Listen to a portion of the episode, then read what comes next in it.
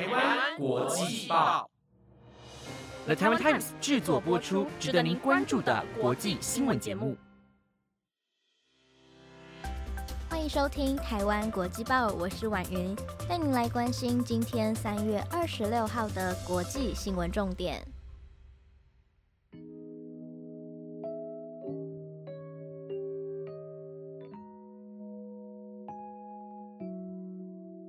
各位听众朋友，晚安，我是婉云。这一周呢，大家过得还好吗？明天呢就放假了。如果呢您这一周过得比较忙碌、比较辛苦一点点的话，可以呢规划在周末好好的来放松一下喽。收听这一周的台湾国际报的节目，也吸收一些国际的新闻消息资讯。那在这边呢，也希望大家哦可以来点击下方的资讯栏，到台湾国际报的 Instagram 来追踪我们呢。除了可以看到每周国际新闻的整理之外呢，我们也会搜集国际名人的大小事哦。比方说啊，您知道我们所熟悉的豆豆先生罗温·艾金森，其实呢，豆豆先生这部喜剧对他来说反而是一个压力来源吗？如果啊，您对这些内容感到好奇的话呢，不妨就到我们台湾国际报的 Instagram 来逛逛哦。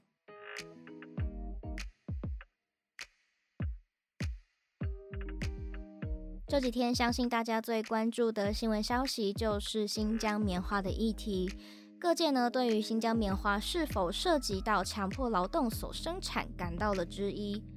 瑞典著名的服装零售品牌 H&M 在去年三月的时候，曾经发表了有关于尽职调查声明，当中提到了对于新疆少数民族被强迫劳动以及受到了宗教歧视的报道表示关切。近期引发了中国官方媒体和社交媒体的抨击，指责 H&M 散布谣言，在抹黑中国。H&M 中国则在三月二十四号时发表了声明。公司啊，秉持着公开透明的原则，在管理全球的供应链，确保在全球范围之内的供应商会遵守可持续发展承诺。H&M 集团使用了通过全球认证的第三方来采购更可持续的棉花，支持世界各地的棉农采取更可持续的种植方式来种植棉花。而目前，包括 H&M 在内，Converse、Nike。Adidas、Uniqlo 等国际品牌皆因为新疆棉花的争议受到了波及，引发中国网民的抵制风潮。近年来，人权的问题有持续受到大众的重视。今天，在二零二二世界杯足球赛的资格赛比赛开始之前，德国球员身穿着以白色颜料手写英文字母“人权 ”（Human Rights）。字样的黑色 T 恤在场上排成一排，希望引起人们对全球各地人权问题的重视。对此，德国总教练勒夫表示，他完全支持球员表态，认为这个口号代表着他们为了世界各地所发生的人权问题挺身而出，而不论事情发生在哪里，这也是他们所体现的价值观。其实，在德国队这个举动的前两天。挪威队的球员在直布罗陀比赛的时候，也为了凸显出2022年的世界杯足球赛主办国卡达建筑球场的移工所面临的困境。自从卡达在2010年获得世足赛主办权之后，至今已经有超过了6500名的工人在建筑球场的过程当中丧命。因此，挪威球员也身穿着上面印着“要人权，场内外都是”。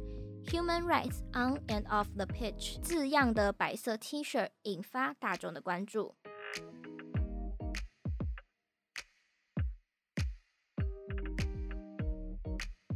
长荣海运的巨无霸货柜轮卡在苏伊士运河动弹不得的消息，这几天也引发各界的关注。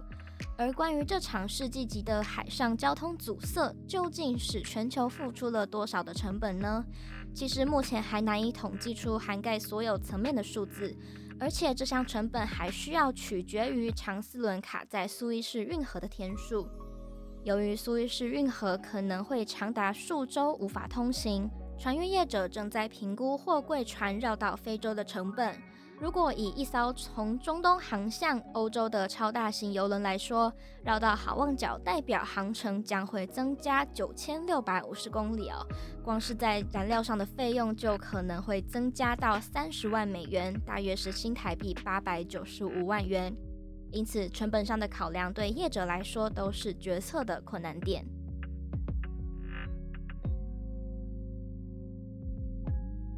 接下来带您关心东亚地区的消息。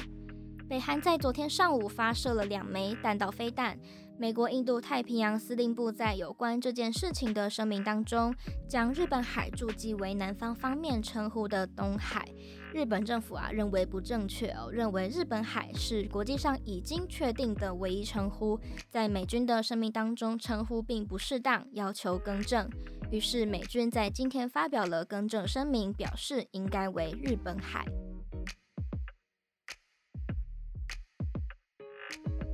接下来带您关心两则东京奥运相关的消息。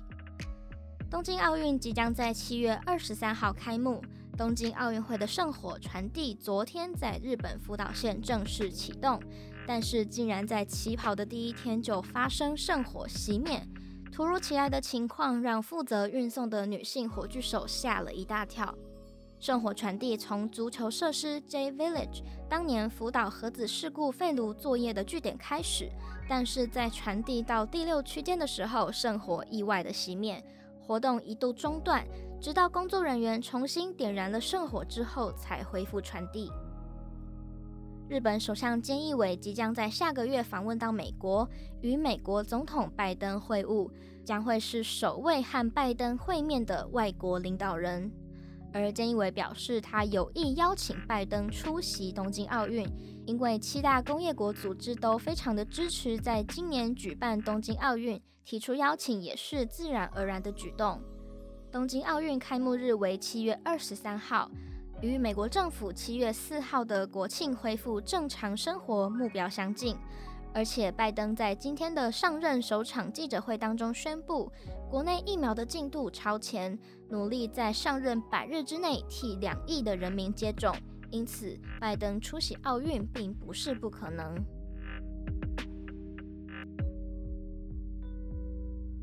再来是来自 NBA 的消息，金州勇士队在季中交易的截止日之前，没能送走传言中的维金斯和乌布瑞。借此来减轻球队豪华税的负担。不过，球团仍然完成了两笔交易，稍微减少了一些豪华税。勇士队先是把沃纳梅克和一个来自暴龙队的2022年受保护二轮签交易到了黄蜂队，换回了2025年的二轮选秀权。黄蜂队还因此额外得到了部分的现金。之后，勇士队又把克里斯和部分现金交易到了马刺队，得到了二零一五年二轮第五十五顺位的新秀拉兰的签约权。不过，由于拉兰常年在海外打球，显然不太可能会进入到 NBA。勇士队透过这两笔的交易，省下了一千一百万美元的豪华税，同时也获得了两百二十五万美元以及一百八十万美元的交易特例。腾出了两个阵容名额空缺。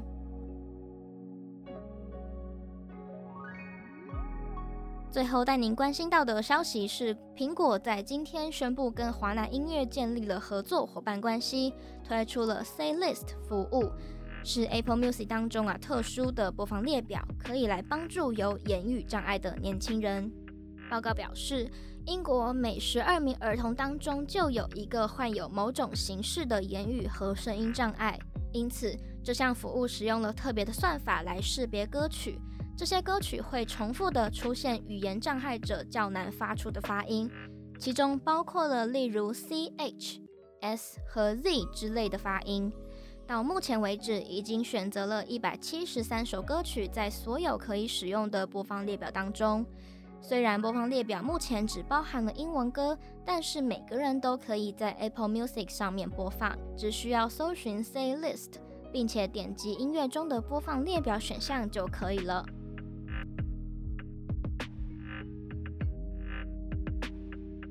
以上节目内容由 The Taiwan Times 直播，感谢您的收听。另外，在节目的最后，来跟大家预告，在星期六的 Mark 大人物将会邀请到维吾尔人组织东突厥斯坦民族觉醒运动的创始人兼主席萨利赫胡达雅尔，为您带来人权以及自由的震撼访谈。听众朋友们，如果对这样的议题感兴趣，记得留守这周六的节目内容喽。预祝大家有个美好的周末假期。我是婉云，我们下周再见，拜拜。